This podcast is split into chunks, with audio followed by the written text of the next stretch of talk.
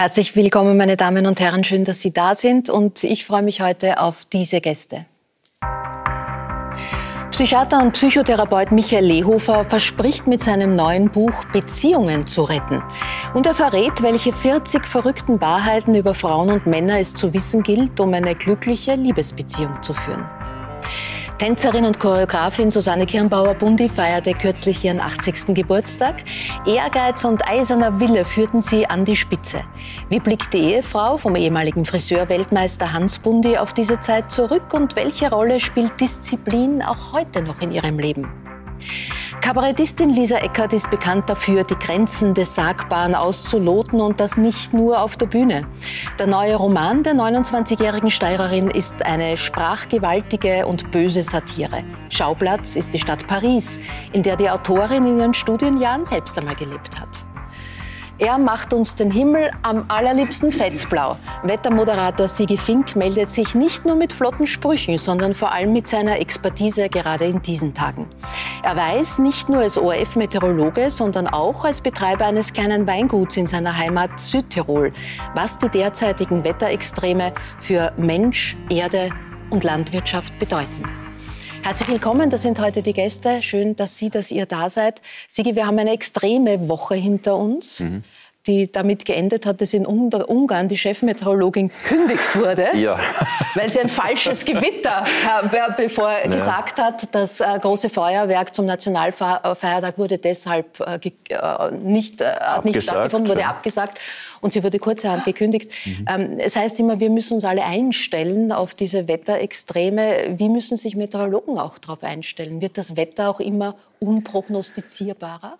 Äh, das nicht, aber bei gewissen Wetterlagen muss man schon aufpassen, wie spricht man nach außen, also wie kommuniziert man das Ganze und prescht man da jetzt vor gleich mit einer Warnung oder formuliert man es noch ein bisschen vorsichtig? Also ich mhm. weiß jetzt nicht, was die Kollegen in Ungarn gemacht haben, aber anscheinend hat es ja schon einmal einen Vorfall dort gegeben mit einem heftigen Gewitter und vielen Toten. Von daher war das jetzt ein bisschen brenzlig, die ganze Situation, weil eben nichts gekommen ist und sie das Feuerwerk abgesagt haben. Aber was mhm. dann damit passiert, ich meine, jetzt, dass man Meteorologen raushaut, das finde ich jetzt grenzwertig. Ja. ja. Äh, Lisa, auch in, auch in Ihrem Bereich in der Kunst äh, muss man ja mittlerweile wetterfest sein, oder? Also es passieren viele Bühnen, Bühnenauftritte ja mittlerweile Open Air. Ähm, welche Herausforderungen bringt das äh, für eine Künstlerin? Also für mich persönlich schon mal, äh, dass ich das Publikum sehe. Also im Sommer, ja. wenn es um 20 Uhr beginnt. Und äh, das ist für uns alle herausfordernd, weil ich sehe das Publikum und sie sehen einander. Sie schätzen natürlich auch in einem dunklen, kleinen Theater die Anonymität. Und so wird, glaube ich, ganz genau geschaut, wo lacht der Nachbar und wo mhm. lacht er nicht. Und ich sehe schon manche, die Ellbogen ausfahren um jemanden entweder vom Lachen abzuhalten oder dass er gefälligst mitmacht mhm. und äh, wir wenigstens äh, eine Kollektivschuld haben, aber nicht, dass da ein paar Fleckerl ruhig bleiben. Aber wie wetterfest muss man auch sein oder welche, welche Rolle spielt das auch für das eigene Bühnenprogramm, ob man das an einem lauen Abend spielt oder ob äh, ein Gewitter einsetzt und alle ihre Regenmanteln auspacken? Ich glaube, man muss ein bisschen eine ähm, königliche Souveränität an den Tag legen und gleich von Beginn an, äh, wie damals die Könige äh, schon dekretieren, dass niemand aufsteht. Mhm. Äh, natürlich dieses weitläufige, die Natur, das lädt ein, äh, um kurz auf die Toilette zu gehen, was sich zum Trinken zu holen. Das geht nicht. Und das muss man ihnen vom ersten Moment an sagen, dass sie sich an die Schulzeit zurückerinnern, wo die Blase auch 45 Minuten gehalten hat. Herr Lufer, es ist insgesamt eine, eine komische Zeit, hat man den Eindruck, und alle fragen sich jetzt, was wird wird der Herbst bringen. Wir haben zwei Corona-Jahre hinter uns, dadurch äh, der Krieg, die Teuerung, die Inflation, jetzt auch noch die Wetterextreme. Man hat das Gefühl, es ist alles irrsinnig eng für die Menschen. Wie spüren Sie das mit den Menschen, die zu Ihnen kommen? Sind, sind Beziehungen der letzte Halt, den Menschen noch haben, oder sind die besonders belastet? Ich glaube, dass die Krisenzeit, die wir jetzt äh, hinter uns haben und auch in der wir mittendrin sind, einfach dazu führt, dass äh, Beziehungen genau das werden, was sie sind. Also es wird alles etwas klarer. Also äh, Beziehungen, die instabil sind, äh, sind in Gefahr zu zerbrechen oder zerbrechen. Mhm. Und andere Beziehungen, die, die auf festen Grundlagen, auf festen emotionalen Grundlagen beruhen, die, die werden auch besser werden in solchen Situationen. Also es schärft sozusagen die Beziehungskultur. Mhm. Ähm, es ist nichts planbar, hat man das Gefühl. Äh, egal, ob es der weite Urlaub ist ja. oder, oder ein Fest, das bevorsteht. Man weiß nicht so recht, was kommt auf uns zu. Wie geht es einer Perfektionistin wie Ihnen, Frau Kirnbauer, mit dieser Unplanbarkeit? Mit dem Wetter oder prinzipiell? Insgesamt, in dieser Zeit. Prinzipiell in dieser schwer, sehr schwer. Weil natürlich war für mich immer alles vorgegeben. Und meine Disziplin hält wahrscheinlich ewig an. Mhm. Und äh, natürlich habe ich jetzt ein ganz anderes Leben als vorher. Aber ich bin auch gewohnt, zum Beispiel, es ist zwar vielleicht eine Lächerlichkeit heutzutage, aber ich bin gewohnt, wenn ich sage, um 11 Uhr jemanden zu treffen, dann habe ich das Bedürfnis, dass der um 11 Uhr da ist. Mhm. Also da tue ich mir ein bisschen schwer. Und ansonsten äh, ist es für mich im Moment leichter, weil mein Mann in Pension ist und wir ein anderes Leben führen. Dadurch. Eine neue Herausforderung. Eine oder? neue Herausforderung, absolut. äh, Sigi, ähm, ich habe das Gefühl, dass der Alarmismus in manchen Medien die Situation äh, immer noch verschärft. Also wir hatten nicht Regen, sondern wir hatten sintflutartige Regen und wir haben nicht Trockenheit, sondern wir haben Jahrhunderttrockenheit. Das, das tut ja alles mit den Menschen was. Und ich denke, dass da so nachhaltige Maßnahmen dann, dann auch schwierig sind. Weil jetzt hat man das Gefühl, es hat eh wieder geregnet, es ist alles gut, Türe ist abgesagt. Ist es so? Ja, mir kommt vor, es ist ein bisschen auch ein Thema der ganzen Social Media Blase. Mhm. Also es wird immer alles von weltweit her gezeigt, der Tornado in den USA oder die Hitze jetzt in China. Und dann ist man drauf irgendwie auch schon hingetrimmt, Extreme zu erwarten. Den anderen natürlich geht es auf die Nerven, wenn jetzt Zeitungen draufpreschen, ja, die Meteorologen sagen jetzt so und so viel Liter kommen und jetzt preschen wir mit der Schlagzeile raus, sintflutartiger Regen erwartet den Osten. Dann liest man natürlich am nächsten Tag in der Früh das in der Zeitung als Kunde und da denke ich mir auch, jetzt, was soll denn dieser mhm. Blödsinn? Entschuldigung, mhm. aber was soll denn dieser Blödsinn? Da regt es ja. mich auf als Meteorologe, weil die Leute fahren dann natürlich über die Meteorologen her und nicht über die Zeitung. Also wir sind da genauso dann in einem Boot drinnen, wo wir das ausbaden müssen. Aber wir haben nichts von Sintflut oder Hochwasserkatastrophe mhm. oder sonstigem rausposaunt. Und, und da gibt's immer diese Feinfühligkeit der Leute zu treffen. Und das ist schon mittlerweile schwierig geworden. Also mhm. das ist ein Ding, mittlerweile eine eigene Thematik. Also das, ja. damals beim Studium hat man sich das gar nicht gedacht, dass das irgendwann einmal so werden wird. Früher war alles irgendwie halbwegs normal. Ja, es war, da war hoher, tiefer Regen oder Sonnenschein. Ja, genau. Aber mittlerweile ist alles alles mit der Klimakrise wird in Verbindung gebracht und, und die Leute, die haben auch irgendwie genug von dieser Thematik, kommt ja. vor. Äh, Lisa Eckert, wie geht es Ihnen damit als eine Frau, die so sorgsam mit der Sprache umgeht, mit diesem Alarmismus, mit dieser Verschärfung? Das schafft ja emotionale Standards. Und manchmal habe ich das Gefühl, über die kommen wir dann alle nicht mehr drüber. Ja, also man kommt vor allem nicht mehr drunter. Ja. Also das, das wäre ja eher das Bedürfnis, aber mir scheinen die Leute so ein bisschen wie Spiegeltrinker, als müssten sie ihren Empörungspegel äh, mhm. äh, auf einem gewissen Niveau halten, sonst äh, stürzen sie in ein Loch. Mhm. Und ähm, ja, besonders sprachlich ist das natürlich ähm, ist das sehr trist, äh, wie ihnen da die Sprache eigentlich entgleitet. Und das zumeist von Menschen, die um mehr Sensibilität in der Sprache ähm, darum bemüht scheinen oder es zumindest behaupten. Mhm. Gerade bei denen äh, geht es dann aber recht, ähm, ja, recht leger zu. Äh, Sie Meteorologen im OF waren immer sehr populäre Figuren. Mhm. Karl-Michael Belgredi, äh, Bernhard ja. Ketter, Christa Kummer, deine Kollegen Markus Watzak. Mhm. Jetzt du, überlegt man sich da auch, welche Besonderheit braucht es, damit ich sozusagen auch eine Marke werde? Eine mhm. deiner ähm, Aushängeschilder ist es, dass du ganz lokale äh, Wetterprognosen anbietest. Ist auch das, ja? und von überall her. Also ob, ob sei es jetzt vom Laufen in Schönbrunn oder, oder von zu Hause. Also ich bin dann dank so Social Media überall erreichbar und, mhm. und mache auch dann die Privatwetterprognosen. Also wenn mir Leute schreiben, wie wird das Wetter dort und dort, an dem Event, äh, beim Theater, beim Open-Air-Konzert, versuche ich eben das zu beantworten und das kommt halt gut an. Und dann muss man sich auch überlegen, okay, wie, äh, was kann ich mir noch so einfallen lassen? Also bei mir der Grundsatz ist immer, möglichst bodenständig weiterhin zu bleiben und bei den Leuten zu bleiben und mhm. nicht sich irgendwie abheben und, und zu glauben, jetzt bin ich Susanne Kirnbauer hat am, am 1 September einen großen ja. Tag, äh, ja. die Verleihung des äh, goldenen Ehrenzeichens. Äh, ja, da kommen, sind viele Leute geladen. Mhm. Man, man hätte es gern schön, ne? Man hätte es gern schön, absolut. Das ist die Frage. Es ist natürlich noch eine Zeit hin, aber wie gesagt, es schaut jetzt nicht strahlend sonnig aus. Es ist leicht gewitteranfällig, aber Wann okay. jetzt das Gewitter und okay. ob überhaupt dort ja. durchziehen Sie wird, das muss man schauen. Äh, ein anderer markiger Spruch, der natürlich unter in Parmentier mittlerweile verbunden ist, ist das fetzblaue Himmel, mhm. wenn, der, wenn der Himmel blitzblau ist. Mhm. Also haben, äh, sagt man fetzblau in Südtirol oder wie, wie kam es zu dieser Wortschöpfung? Naja, mein Vater hat das immer wieder gesagt. Mhm. Also, boah, heute ist wieder fetzblau, ma, genieße die Sonne. Und das, das habe ich so aufgeklaubt und irgendwann habe ich es dann im Ö3 Wecker beim Robert Kratki so rausposaunt. Heute ist es blau. Ich, mein, ich weiß nicht mehr genau, ob es mir rausgerutscht ist in dem Moment oder nicht. Und es ist dann irgendwie, er hat dann darauf angefangen, drumherum so zu reiten. Ja. Was soll dieses Wort jetzt? Und das ja. habe ich nicht einmal im deutschen Duden gefunden. Und dann haben die Leute angefangen anzurufen aus Oberösterreich, aus Tirol. Und ja, und bei uns hat man auch Fetzblau. Und dann hat sich das so ergeben. Und das ist jetzt Aber es kann nur der Himmel fetzblau sein. Oder ist das Kleid von Lisa beispielsweise auch fetzblau? Nein, es, also die, die es geht schon in andere Bereiche über mittlerweile, muss ich schon sagen. Bis hin zum Trinken. Es, also, ich verstehe. Ja? Es ergeht dir mehr, dass du schon sehr früh eigentlich gewusst hast, dass mhm. das Wetter dass die Meteorologie sozusagen für dich auch beruflich ein Weg sein kann oder wird. Mhm. Schon als Kind hast du den Freunden schon als Kind, beim ja. Spielen gesagt, so und so wird Beim das Kindergarten hat es angefangen, meine erste Erinnerung, wo ich weiß, ja, jetzt wird es finster da oben. Da habe ich der Kindergartentante gesagt, jetzt müssen wir reingehen. Jetzt kommt gleich ein Gewitter da oben von Jenesien runter, also vom Berg da, Nähe von Bozen. Und so hat sich das weitergegeben. Also in der mhm. Schule haben dann die Mitschüler gewusst, okay, jetzt bin ich der, der mit dem Wetter da zu tun hat und der kann irgendwie Wetter vorhersagen und der macht solche Prognosen. Und dann haben die Lehrer auch angefangen zu fragen und das hat sich dann so den Stein ins Rollen gebracht.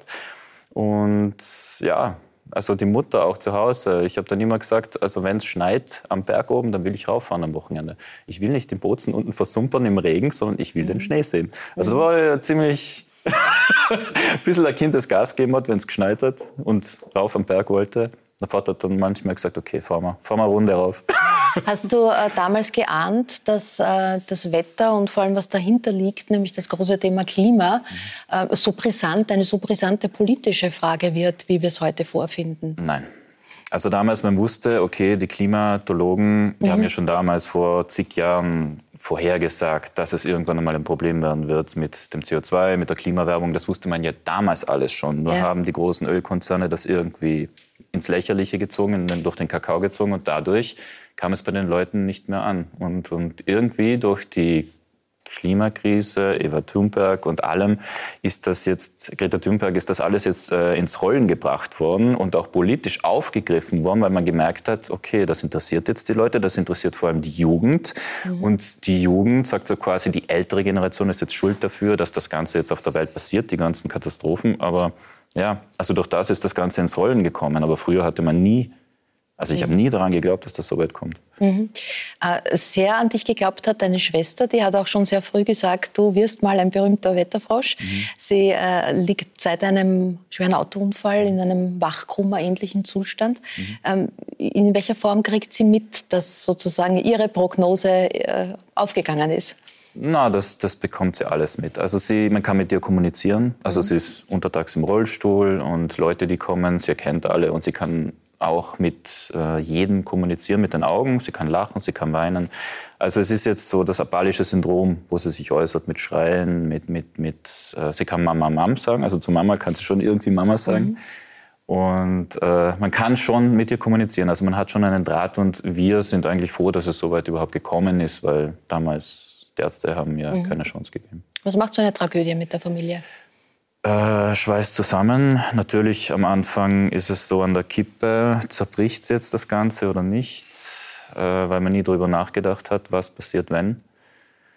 Von daher kann ich nur sagen, die Momente genießen, wenn man es kann und auch danach. Also man akzeptiert mhm. halt dann den Zustand, wie er ist und man ist froh, dass es überhaupt so weit gekommen ist. Und ich komme dann gern nach Hause und besuche sie dann. Und zum Glück gibt es auch FaceTime. Man kann immer wieder mehrmals am Tag reden. Mhm. Und sie lacht dann auch. Ich habe auch gesagt, heute komme ich hier in die Sendung. Und oh, dann hat sie auch gelacht. Ja, fein. Das heißt, ja. sie wird wahrscheinlich jetzt auch zuschauen. Mhm. Ähm, vor einem Jahr ist äh, dein Papa gestorben, zu dem mhm. du eine enge Beziehung hattest. Du hast aber von ihm auch äh, mit das Weingut übernommen, genau. wo du jetzt mithilfst. Das ist natürlich eine zusätzliche Aufgabe, die, die dich das Wetter auch noch mal anders erleben lässt. Ja, natürlich. Da kommen wir dann schon in die Agrarmetrologie. Ja. Also da ist es natürlich wieder, äh, deswegen sage ich ja, mir ist es wichtig, bei den Leuten zu bleiben. Also was braucht die Landwirtschaft äh, von den Prognosen her? Was äh, verlangt jetzt der Wein in den nächsten Wochen? Was muss jetzt kommen, damit er gedeiht? Was muss jetzt kommen, damit äh, zum Beispiel Landwirtinnen und Landwirte mehr spritzen müssen, damit die Pilze sich nicht ausbreiten? Also zum Beispiel Paranospora. Ähm, also da bekommt man dann schon ein Feingefühl damit und, und ein Feingefühl für die Natur und eben für die Leute, die sich darum kümmern. Also mhm. das ist schon ein großes Plus, sage ich einmal. Wie wird er heuer? Er wird doch immer gut. Er wird immer gut, ja. Aber heuer ist es weniger die äh, Menge, sondern mehr die Qualität. Also durch das, dass er jetzt früher reift, durch die Trockenheit, ist der, der Wachstumsprozess hat er gestoppt durch die große Hitze. Das heißt, jetzt färben die Trauben, die Beeren, sie sind nicht ganz so groß wie üblicherweise, aber die Qualität dementsprechend mit dem Zucker drin, die wird schon gut werden. Ja. Er reicht aus, damit man fetzblau wird. Genau.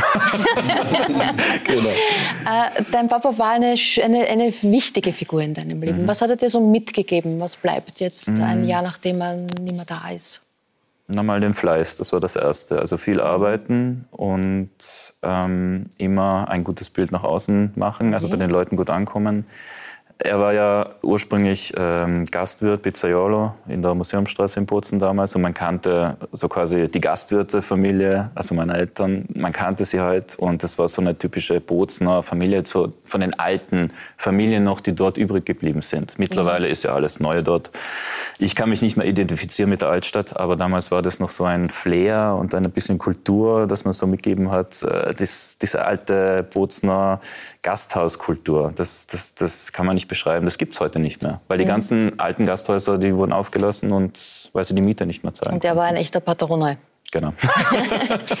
Susanne Kirnbauer, bei Ihnen war es die Mama eigentlich, die sehr früh an Sie geglaubt hat. Sie sind ja mit acht schon in die Ballettschule gekommen, mit 14 schon an der Staatsoper getanzt. Und das aber alles eigentlich gegen den Willen der Familie, denn die haben beim Berufswunsch Tänzerin äh, die Hände über den Kopf zusammengeschlagen. Warum? Äh, das war anscheinend in der Zeit, in der meine Mutter das machen wollte, war das wirklich ein sehr verwegener Gedanke, dass eine Frau äh, so einen Beruf ergreift. Das war so ungefähr, dass man, wie man weiß, dass man gesagt hat, ja, unter der Serviette im Hotel Sacher und das hat man mit, bei meiner Mutti mit, mit einer Tänzerin verglichen.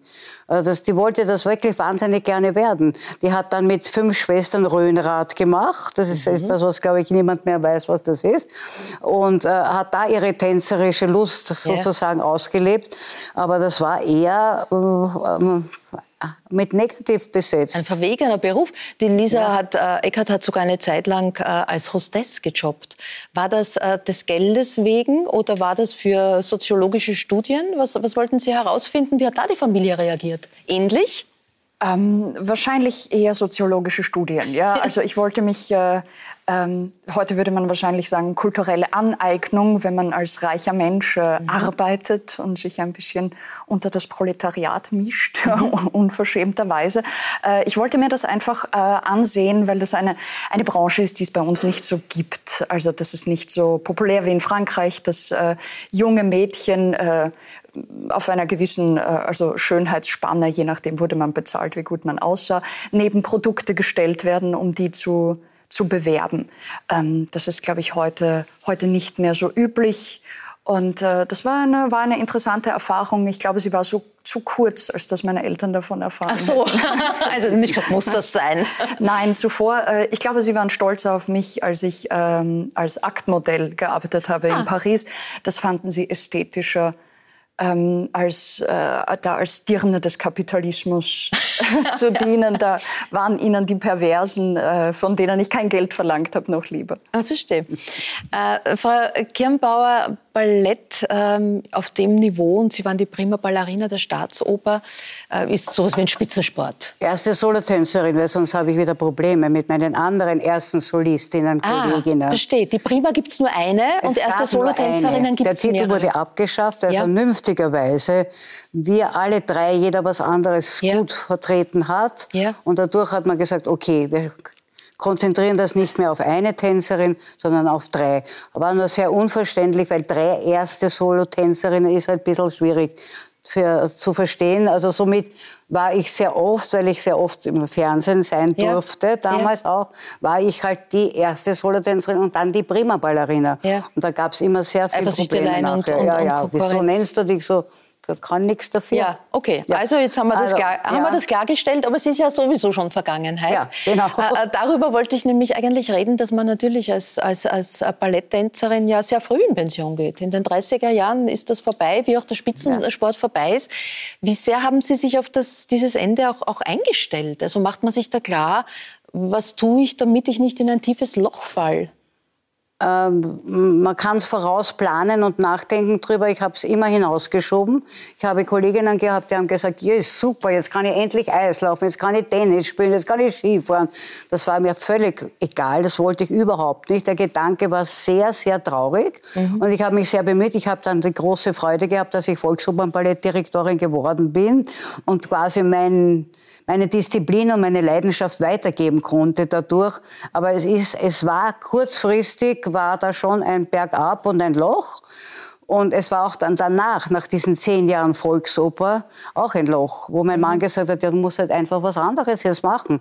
Und da, Gott sei Dank, wurde ich dann an verschiedene Städte, Länder, Choreografien gemacht und habe sehr viel Freude gehabt, weil ich sehr großen Wien-Bezug habe, in, in, mir drinnen. Mhm. Meine Mutter war echte Wienerin und hat das Fiakerlied für ihr Leben gern gesungen.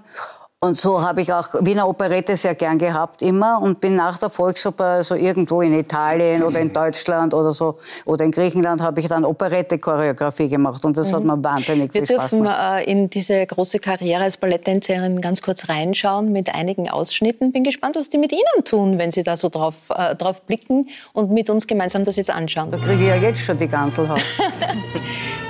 Sind das, ist, das das so, ist, ist, das so, wie wenn man jetzt ein Album durchblättert? Es kommen gleich noch andere Ausschnitte. Ja, das ist jetzt der Wiesenthal-Walzer, mein heißgeliebter Wiesenthal-Walzer in der ja. Choreografie von Grete Wiesenthal.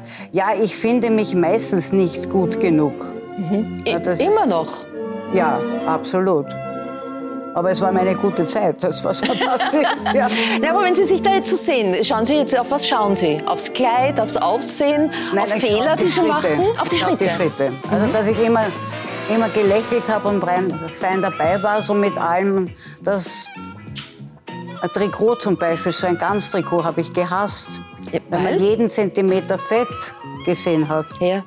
Also das war für mich eine Katastrophe. Dankeschön, das waren eh ganz gute Ausschnitte.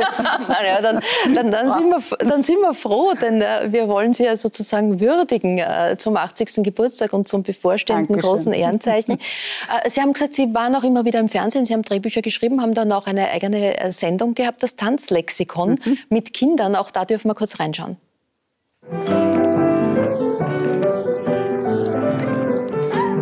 Da war meine Tochter dabei, damals sehr klein. Leicht die Frage beantworten, warum ihr mit mir getanzt habt. Weil es lustig war. Das ist es. Weil es lustig ist, weil es Freude macht. war die Erste, die gefragt hat, wann wir in die Kantine gehen dürfen. Fand ich furchtbar. Auf einer Geburtstagsparty. Auf einer Geburtstagsparty. Sehr gut, Niki, auf einer Hochzeit, ja? Faschingsfest. Und noch? Ja. Disco. Faschingsfest. Disco. Disco. Ah, auf der Disco, ja, in der Disco. Wo mhm. tanzt du eigentlich? Ja, ich tanze in der Oper. Das war Ihnen damals schon wichtig, Kindern diese Freude an der Bewegung und am Tanz weiterzugeben. Wie blicken Sie da auf das, was sich in den Jahrzehnten danach entwickelt hat? Wäre das heute dringend notwendig, wo, wo Kinder oft sich viel zu ja, wenig absolut, bewegen. Absolut. Also ich finde schon, dass das nach wie vor ist es ja doch ein Trend, dass man sagt, Mädeln müssen auf jeden Fall ins Ballett gehen. Ja, mhm. dass Buberl auch gehen sollten, ist eine andere Sache, weil jetzt gibt es zwar relativ viele Tänzer schon, aber es war eine Zeit lang wirklich eine echte Lücke, das ist alles wunderbar. Aber natürlich sollen sich Kinder unbedingt bewegen. Es muss ja nicht eine Karriere werden. Es kann ja nur einfach eine Bewegung sein und die sollen einfach Spaß haben und Freude haben. Und das war mir da auch sehr wichtig, dass die Kinder Spaß haben an der Bewegung. Nur ich bin keine sehr gute Kinderlehrerin. Mhm. Ich habe wenig Geduld gehabt. Ich glaube, ich würde sie auch jetzt nicht mehr haben. Sondern ich kann am besten konnte ich mit Tänzern, mit fertigen Tänzern arbeiten, weil auch die kann man wie Plastilin formen, wenn mhm. sie sich lassen. Mhm. Nicht alle lassen sich. Wieso waren Sie im Ballett als Kind?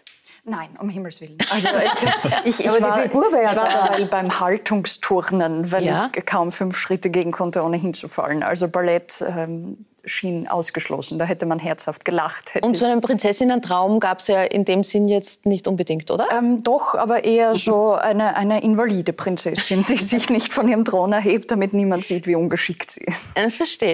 Äh, Sie haben große Karriere gemacht, Susanne Kirnbauer, haben auch mit Weltstars wie, wie Rudolf Nureyev getanzt.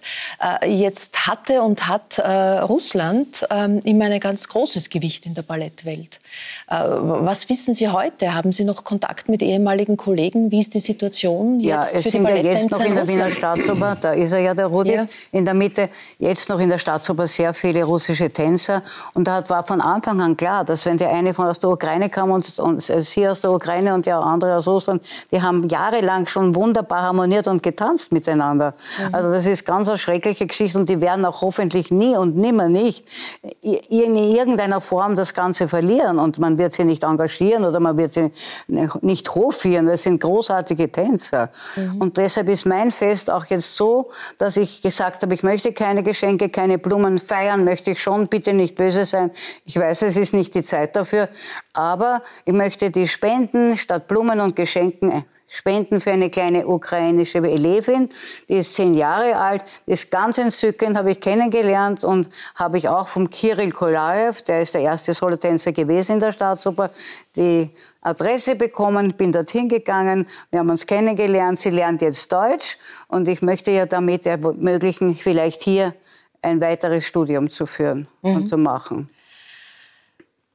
Haben Sie zur Ukraine einen Bezug oder war einfach Russland, Ukraine, all diese Länder immer, immer präsent in, in Also, Tanzpartnern also und, mit den russischen? Tänzern, die, die es zu meiner Zeit auch schon teilweise gab im, im, in, in der Company, habe ich immer ein gutes Verhältnis gehabt. Wir haben Ja. auch immer versucht, uns Russisch gegenseitig Deutsch und Russisch beizubringen.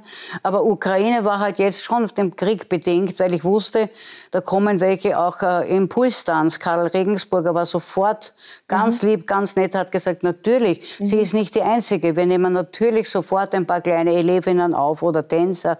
Äh, Mhm. Da ist schon was passiert, Gott sei Dank. Und in Paris zum Beispiel, nein, beim, beim John Neumeier in Hamburg, die haben sofort einen Abend auf die, auf die Bühne gestellt und den verschiedensten Einflüssen von überall. Und das ist ganz schnell gegangen. Die haben einen grandiosen Erfolg in zwei Stunden mit den unterschiedlichsten Tänzern aus Russland, Ukraine, wo auch immer gehabt. Man kann Susanne Kirnbauer wohl kaum einladen und nicht über Disziplin reden, denn Sie sind so der Inbegriff von Disziplin, haben das auch immer wieder betont, Ihr Leben lang für diesen Beruf und für, für den Tanz. Kasteit, äh, Diät, äh, schlank sein haben Sie als Ihre Religion bezeichnet. Äh, jetzt sind Sie 80 geworden. Können Sie jetzt ein bisschen milder mit sich sein? Können Sie sich jetzt gehen lassen? Ich habe jetzt, wie man sieht, nur Zelte mehr an. äh, natürlich nicht mehr so ein Kleid.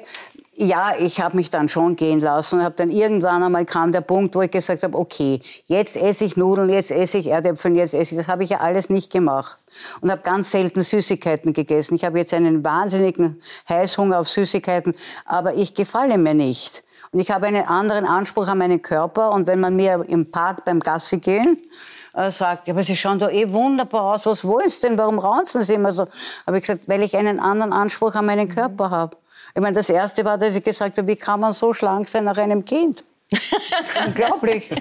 Fantastisch. Ich muss dazu sagen, aber auch aus Erfahrung, es erfordert Disziplin, sich gehen zu lassen. Das wissen Sie dann wahrscheinlich auch. Ich, ich habe mal in einer Konditorei in Schottland, da war über der Vit- Tortenvitrine äh, ganz groß, ein, ein ganz großes Poster aufgehängt mit dem Spruch, erinnern Sie sich doch jetzt an all die Damen auf der Titanic, die das Dessert zurückgeschickt haben. äh, Lisa, Lisa, gehört Disziplin äh, zu Ihrem Leben? Irgendwie hätte ich die Idee. Definitiv, ja. Also jetzt äh, nicht mehr körperlicher Natur. Wie gesagt, da habe ich mit sehr viel Mühe mir die Disziplin abtrainiert wiederum. Äh, aber ansonsten, ich, ich lebe fürs Arbeiten. Das versuche ich immer zu verheimlichen, weil ich meine, ähm, das ist auch, äh, auch ein bisschen meine Vorbildwirkung als Künstler, der ich gerecht werden muss, dass es den Anschein hat, dass ich die Hälfte des Tages eigentlich äh, phlegmatisch irgendwo lungere und nur halb bei Bewusstsein äh, der Trunkenheit oder anderen Drogen fröne. Ehrlich gesagt, dem ist nicht so. Also mhm. ich, ich, ich arbeite wahnsinnig mhm. gerne und am Ende des Tages muss einfach äh, greifbare Arbeit da sein, um eine gewisse Existenzberechtigung zu erteilen. Mhm. Dass der Tag ähm, nicht einfach so vorübergegangen ist, sondern ich äh, der Welt in gewisser Hinsicht, auch wenn das verpönt ist, jetzt genau in der Formulierung aus Umweltgründen einen Stempel aufgedrückt habe. Mhm. Sigi, Disziplin, was das Körperliche betrifft, gehört auch zu deinem Leben. Also du, du postest ja deiner Fangemeinde, zeigst du ja immer wieder den Body, der ja auch sehr wahrgenommen und ja. gewürdigt wird, die Muckis. Wir haben da einige Fotos und da heißt es dann ja der schönste Mann und und und und. Also man wird dann gerne auf die Äußerlichkeiten reduziert, aber das ist dir schon auch wichtig, oder? Ja, wichtig schon und das gehört ja auch ein bisschen zum Job, weil bei unserem Job wird ja auf die Äußerlichkeiten geschaut in erster Linie. Es ist halt so. Und äh, für mich ist es auch ein bisschen so eine Probe gewesen, okay, schaffe ich das auch, mich so dahin zu trainieren, dass ich jetzt, weiß ich nicht, einen Sixpack kriege oder einen Bizeps, einen Trizeps. Also es war für mich schon ein bisschen eine Aufgabe und ich wollte die Aufgabe äh, erfüllen. Also schauen, ob das auch bei mir klappt. Mhm. Ja. Mhm. Ist körperliche Ertüchtigung gar Sport ein Thema in Ihrem Leben jetzt? Also ich gehe dreimal ins Fitnesscenter, bin nicht sehr fleißig und quäle mich dorthin. Mhm. Aber ich muss es machen, weil der Körper verlangt danach. Ich fühle mich gar nicht wohl, wenn ich gar nichts mache. Mhm. Ich kann jetzt schon sehr gut so löwenmäßig irgendwo herumliegen, aber ich habe auch den Anspruch, äh, an einem Tag irgendetwas zu schaffen, was auch immer es ist. Aber darf, darf ein Tag nicht einfach auch nur mal sein? Nein. Der Tag schon, aber wir nicht. Eine neue Herausforderung. Sie haben es zu Beginn angekündigt. Sie sind äh, schon sehr lang mit dem früheren Friseur-Weltmeister Hans Bundi äh, verheiratet. Die Geschäfte sind mittlerweile in der nächsten Generation. Äh, welche Rolle spielt Vertrautheit äh, nach so langer Zeit in einer Beziehung? Schon eine sehr, sehr, sehr große, wichtige Rolle. Es ist äh, Früher haben wir uns äh, Guten Morgen und Guten Abend gesagt, teilweise. Ja? Er hat seinen Job gemacht, ich habe meinen Job gemacht. Jetzt haben wir ein Miteinander und das Miteinander muss gelernt werden. Mhm. Es ist wirklich, wir sind absolut noch in einer Lernphase und einmal geht es gut und einmal geht es schlechter. Mhm. Aber ich habe einen Mann, der sehr genau ist und sehr bedächtig ich bin genau das Gegenteil. Ich bin nicht sehr genau, ich bin diszipliniert, aber nicht sehr genau und bin ein Wurriasch. Mhm. Und fahre in der Gegend herum und vergesse das und jenes. Und er ist der Bedächtige und sogar unser Hund ist der Bedächtige. Also das schauen wir mal, wie es weitergeht. Guter Ausgleich, aber da kann Ihnen Michael Lehofer vielleicht ein paar wichtige Hinweise geben. Äh, Vertrautheit als wichtiges Gut in einer Beziehung, das würde wahrscheinlich jeder so sagen, wie Susanne Kirnbauer jetzt. Sie schreiben aber, genau diese Vertrautheit kann auch fatal sein. Ja, genau. Äh, Vertrautheit, das äh, weiß die Sexualwissenschaft, ist eigentlich äh, ein Faktor, der dazu führt, dass in längerfristigen Beziehungen die Sexualität erstirbt in irgendeiner Weise, qualitativ und quantitativ. Und man muss differenzieren zwischen Vertrautheit und Intimität. Und äh, wie ich Sie, Frau Kirnbauer, verstanden habe, ist es ja so, dass Sie Ihren Mann eigentlich jetzt in der Pension wieder neu kennenlernen. Es ist natürlich so, dass wir uns alle nach Vertrautheit sehnen, nach einer gewissen Sicherheit der Welt. Aber in Beziehungen ist es doch so, dass wir den anderen immer wieder neu anschauen müssen mhm. und äh, in seine Nähe kommen können müssen. Und zu große Vertrautheit führt halt oft dazu, dass wir die Nähe gar nicht mehr aufsuchen, weil wir sie vermeintlich haben. Mhm. Und Beziehungen leben von der Energie äh, sicherlich eher von der Intimität als von der Vertrautheit. Mhm. So eigenartig also da, das klingt. Auch da muss man wieder genau mhm. mit, der, mit der Sprache sein. Äh, jetzt äh, sprechen Sie von 40 Wahrheiten über Frauen und Männer äh, und hat doch das Gefühl in Liebesdingen, dass immer alles höchst individuell ist. Also es ist doch die eigene Verliebtheit oder auch der eigene Liebeskummer, hat man das, das Gefühl, es geht niemandem so wie mir. Ähm, Geht es uns allen de facto gleich? Gibt es wirklich absolute Wahrheiten? Sind wir in der Liebe alle gleich blöd? Ich glaube, dass schon äh, so ähnlich wie der Körper funktioniert, dass auch die Psyche ihre Regelmäßigkeiten hat. Mhm. Und dass wir doch äh, ähnliche Reaktionen haben. Das wissen wir alle. Trauer oder Furcht und Angst. Es ist nur so, dass die Emotionen halt ein Individualitätsmerkmal sind. Also der eine hat vor dem Angst, der andere vor dem anderen. Mhm. Dann spielen natürlich in Beziehungen auch Traumata eine große Rolle. Und die Traumata spielen deswegen eine große Rolle, weil sie sozusagen sehr starke Angstbereitschaften repräsentieren, die dann in Beziehungen auch Grenzen erzeugen, über die viele Beziehungen auch dann stolpern. Also, das heißt, über diese Muster und diese. Die Muster, aber es gibt. Da sollte man sich im Klaren sein, ja, wenn man genau, ein Du gibt, wagen will. Genau, aber es gibt natürlich äh, Systematiken in Beziehungen, die, die man schon gut beobachten mhm. kann.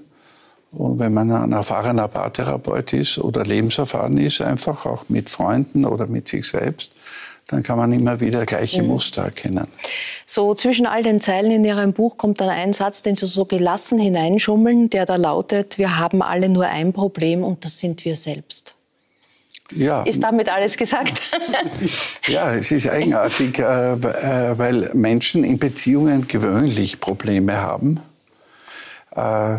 Ich sage immer, Beziehungen fordern und fördern uns. Und das Fordern heißt ja auch, dass wir Probleme haben und wir dehnen uns eben in neue Wirklichkeiten hinein, im besten, im besten Fall und im schlechtesten Fall bricht die Beziehung an den Forderungen. Also wir haben äh, zweifelsohne Probleme und wir neigen dazu, die Probleme in den anderen hinein zu projizieren, weil er nicht richtig ist. Ja nach der fünften Beziehung kommen wir drauf, dass die Beziehungen vielleicht immer, obwohl es unterschiedlichste Menschen sind, an ähnlichen Dingen scheitern. Und da, da, da schwant einem dann vielleicht, dass man doch selbst das Problem wäre. Mhm. Weil wir inszenieren uns eigentlich in Beziehungen, wir inszenieren uns und der andere inszeniert sich und Interessanterweise gibt es immer Platz für zwei Stücke in einer Partnerschaft. Und diese beiden Stücke werden eben inszeniert. Mhm. Und da kann man sich kennenlernen. Eigentlich kann man sich am besten kennenlernen in Beziehungen. Äh, durch Introspektion wirst du dich schwer kennenlernen können. Also wenn man sich hinsetzt und, und äh, stundenlang meditiert, äh, hat auch seinen Wert, keine Frage. Aber äh, wird das sehr, sehr schlecht äh, dazu dienen, dass man sich kennenlernt. Aber durch Spiegelungen der Welt, da kann man sich wirklich kennenlernen bisschen dürfen wir uns jetzt alle bei Ihnen auf die Couch legen. Äh, ich habe in einem Interview bei Lisa Eckhardt gehört, dass Sie ein ambitioniertes Ziel in Liebesdingen haben. Sie möchte die Anzahl der Ehemänner unbedingt Liz Taylor toppen. Was können Sie auf diesem Weg mitgeben? Ja, es ist alles gesagt. Die, äh, mal nicht dabei. Die, Sonst wären Sie jetzt begeistert. Nein, ich, äh, ich, möchte nicht den Eindruck erwecken, dass ich unbegeistert bin über die Idee. Erstens einmal ist es eine schöne Marketingidee. Äh, dazu gratuliere ich einmal zuerst. Aber nicht in die Liste, es, es geht in die Liste, in Ihre Liste. Ja. Nein, muss nicht sein jetzt. Also ich glaube, in, in, dieser Öffentlichkeit können wir das nicht verhandeln. Ne? Aber, aber äh, es, geht, es geht ja bei den Beziehungen nicht um die Quantität, das ist Ihnen eh klar, sondern eher um die Qualität. Ja. Und es ist natürlich so, äh, wir lernen auch am Scheitern. Das ist so. Weil ich sage immer, ein Mensch, der sein Leben nicht auslotet, der wird nicht scheitern. Menschen, nicht nur in Beziehungen. Menschen, die ihre, ihr Leben ausloten, in der Selbstwirksamkeit ausloten, in ihrer Verantwortlichkeit ausloten, die werden immer mit Scheitern verbunden sein. Und die Kompetenz eines Menschen liegt ja nicht daran, dass er nicht scheitert, sondern wie er mit dem Scheitern umgeht. Ob er was lernt daraus und das ist das Wichtige. Also wenn Sie acht Ehen führen und aus jeder sehr viel lernen und das ein Ausdruck Ihrer, Ihrer existenziellen... Kann es der Weg zur Erleuchtung sein. Ihrer existenziellen Sehnsucht ist, dann glaube ich, dann zahlt es aus. Ja.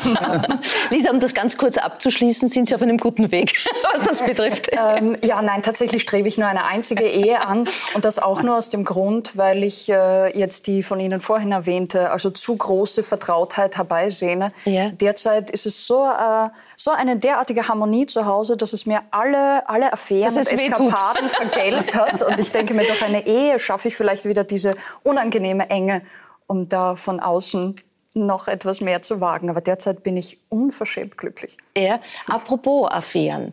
Ähm, es, äh, verändern Affären äh, tatsächlich ein Thema, das man selbst mitbringt, irgendetwas, oder sind es Umwege? Das habe ich nicht genau verstanden. Also Sie schreiben ja, äh, dass, äh, dass verheiratete Männer für eine Affäre sich im Normalfall nicht trennen. Ja, freilich. Also Affären äh, funktionieren so, dass Männer die mit einer Geliebten eine Affäre haben, ja der oft quasi in der Beziehungstrance der, der außerehelichen Beziehung dann versprechen, dass sie sich trennen. Wenn sie dann aber wieder in der Beziehungstrance ihrer äh, Stammbeziehung sind, dann, dann möchten sie sich natürlich nicht trennen, weil meistens ist ja eine Affäre etwas, wo man ein Defizit, das, das man in der ursprünglichen Beziehung hat, kompensiert. Mhm. Darum sagen sie, sie sind so glücklich und erfüllt und es kommt ihnen nicht in den Sinn, woanders etwas zu suchen. Und äh, es ist leider so, dass eine Affäre dann für den Betroffenen, für der die Affäre lebt, dann ein Versuch der Vervollkommnung seines eigenen Lebens darstellt. Und daher missbraucht er eigentlich die Geliebte, damit er sich vervollkommt und wird keinesfalls, äh, auch wenn er es ihr verspricht, sich von seiner Ehefrau trennen. Mhm. Das muss man wissen. Sie sprechen gleich von der Geliebten. Ähm, hat sich denn da nicht schon auch vieles verändert? Und das wäre mal auch meine nächste Frage an Sie. Gibt es denn Wahrheiten, wenn Sie von Wahrheiten äh, über Männer und Frauen sprechen, die auch noch heute gültig sind? In den letzten zehn Jahren hat sich doch sehr viel verändert, was Liebesdinge, was Beziehungsleben betrifft. Vom Kennenlernen über Tinder bis zur Rolle der Frau, ähm, zwischen den Machtverhältnissen, zwischen den Geschlechtern, die Geschlechterfrage überhaupt. Kann es da noch Wahrheiten geben, die Gültigkeit haben? Ja, ja. Kennen Sie sich da überhaupt noch aus? Äh, also ich kenne mich schon aus. Äh, ich bin ja Fachmann. Experten kennen sich, äh, kennen sich immer aus, oder? Genau. Ist das nicht so? Experten sind, äh, sind besonders kompetent im Erzählen, warum etwas wie war, aber in ja. der Prognose schlecht, ne? ja. wie Sie wissen. Ja. Na, es ist, äh, es ist, glaube ich, nicht so kompliziert. Es, äh, durch, äh, durch verschiedene Prozesse in der Gesellschaft verändern sich natürlich Paarbeziehungen maßgeblich, selbstverständlich. Es ist natürlich so, zum Beispiel haben früher meist die Männer über Mangel an Sexualität in Beziehungen geklagt Heute in meiner Praxis äh, sind es mehr Frauen, ehrlich gesagt, mhm. die darüber klagen, dass Männer äh, keine Sexualität von ihnen wollen, mit denen sie zusammenleben. Und das hängt zweifelsohne auch mit soziokulturellen Aspekten zusammen, weil äh, im besten Sinn ist ja Sexualität nichts anderes als eine Kommunikationsform, die halt in bestimmten Beziehungen stattfindet. Mhm. Sie ist einfach eine Kommunikationsform. Aber wie jede Kommunikationsform kann auch Sexualität missbraucht werden, um Macht über andere auszuüben. Jede Kommunikationsform.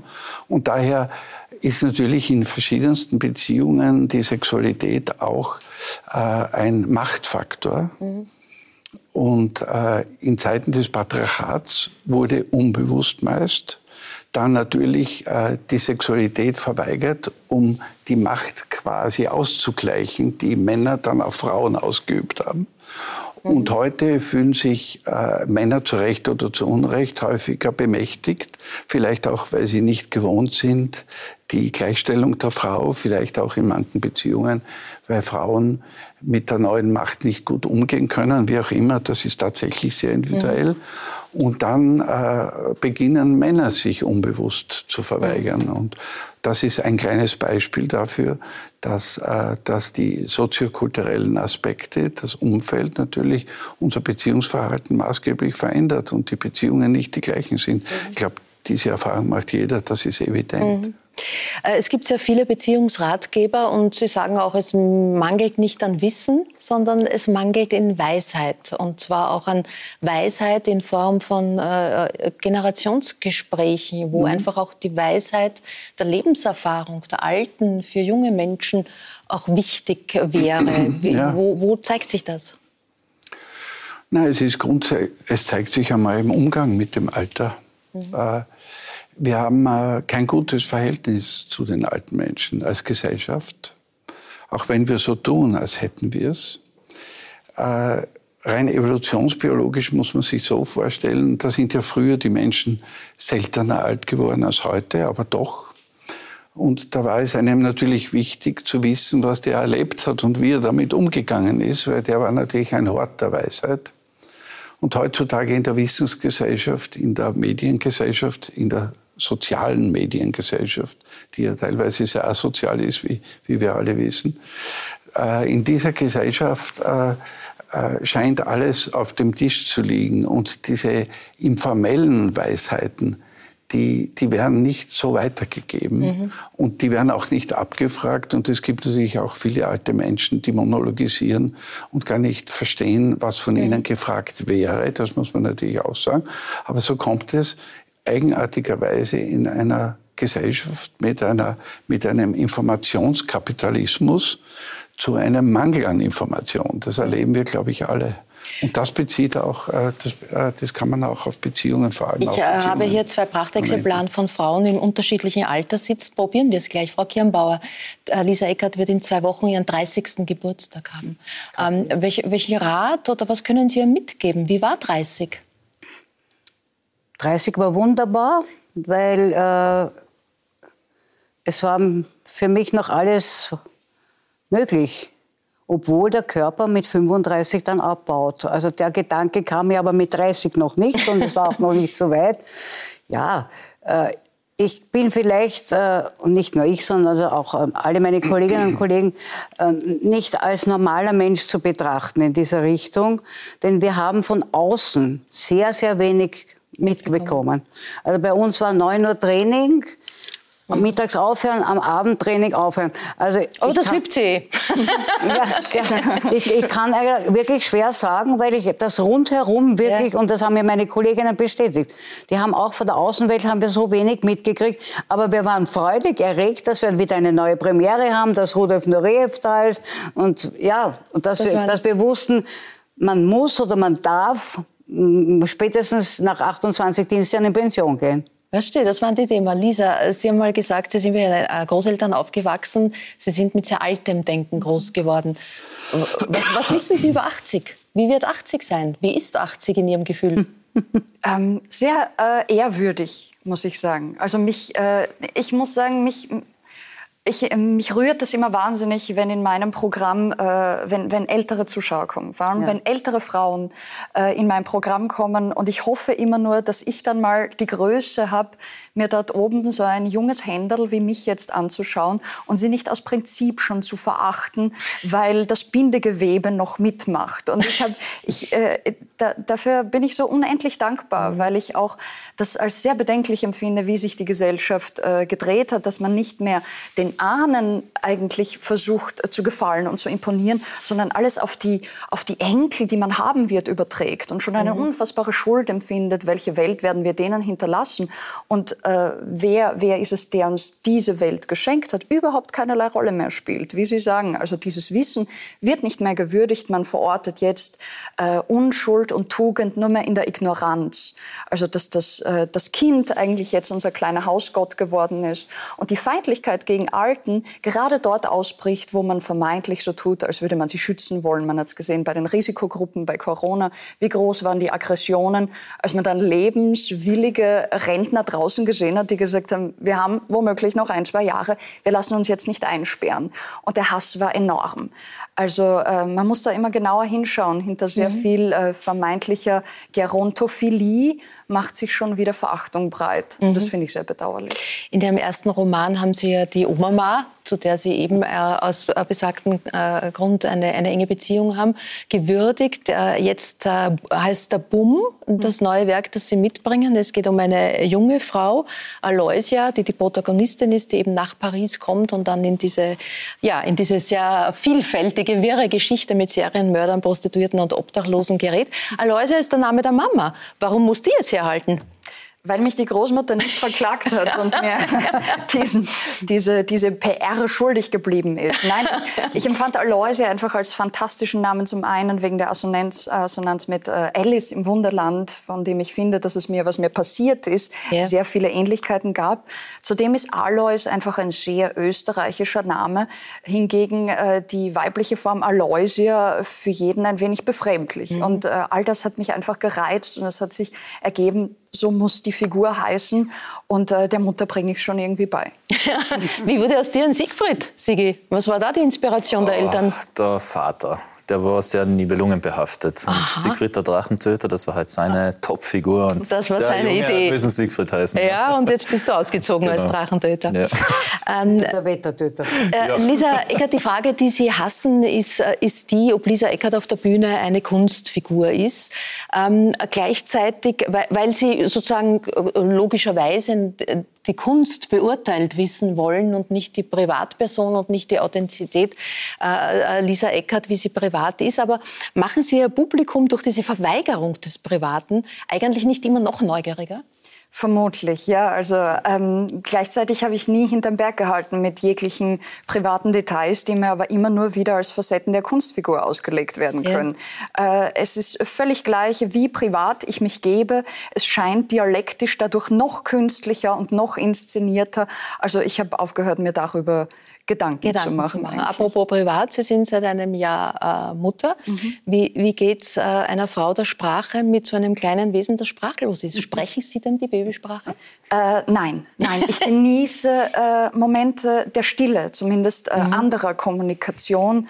Äh, das ist für mich, ich sage es immer wieder gern, Urlaub vom Sein, wie ich ihn so noch nie erlebt habe. Also eben nach dem bekannten Satz auch, die Grenzen meiner Sprache sind die Grenzen meiner Welt. Und zum ersten Mal bin ich außerweltlich mit mhm. diesem kleinen Wesen, ähm, das ich nicht sprachlich enttäuschen kann, das mich nicht äh, verächtlich anblickt, wenn ich äh, jetzt keine rhetorisch gefeilten Sätze mit ihm austausche. Und ich ich konnte mich noch nie so gehen lassen und äh, hätte ich nicht so Angst vor Kindern, die nicht die meinen sind, würde ich mich jetzt nur mal mit Kleinkindern umgeben, um mit ihnen gemeinsam zu schweigen.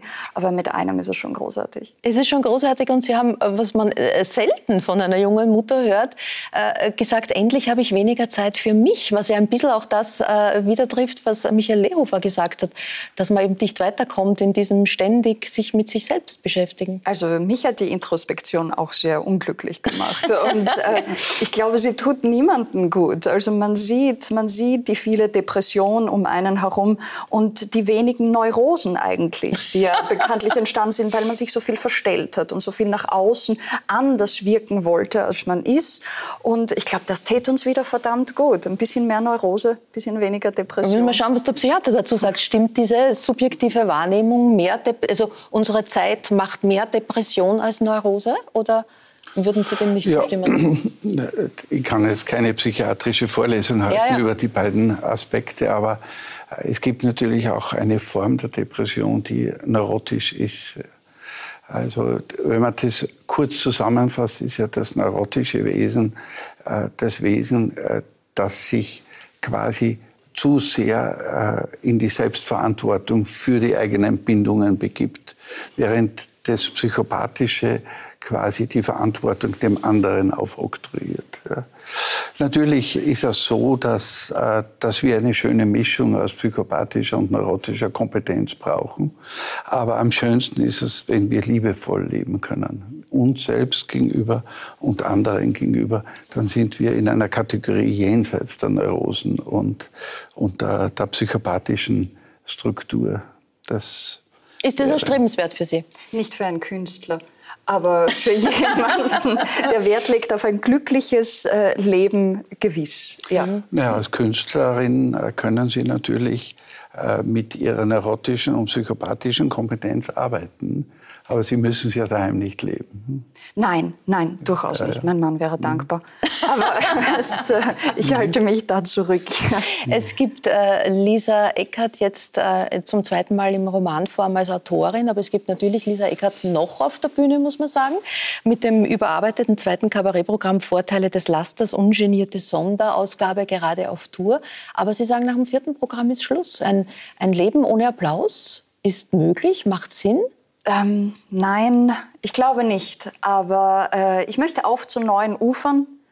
Und ich glaube, ich habe es zumindest also in, in Österreich beziehungsweise in Deutschland ausgereizt. Also was mir gefallen würde, es wäre eine napoleonische Karriere, dass ich äh, durchreite durch die deutschen Lande, die größten, die größten Geister gehen vor mir auf die Knie und wenn ich dann wieder gegangen bin, fassen sie sich alle an den Kopf und sagen, was ist da über uns gekommen?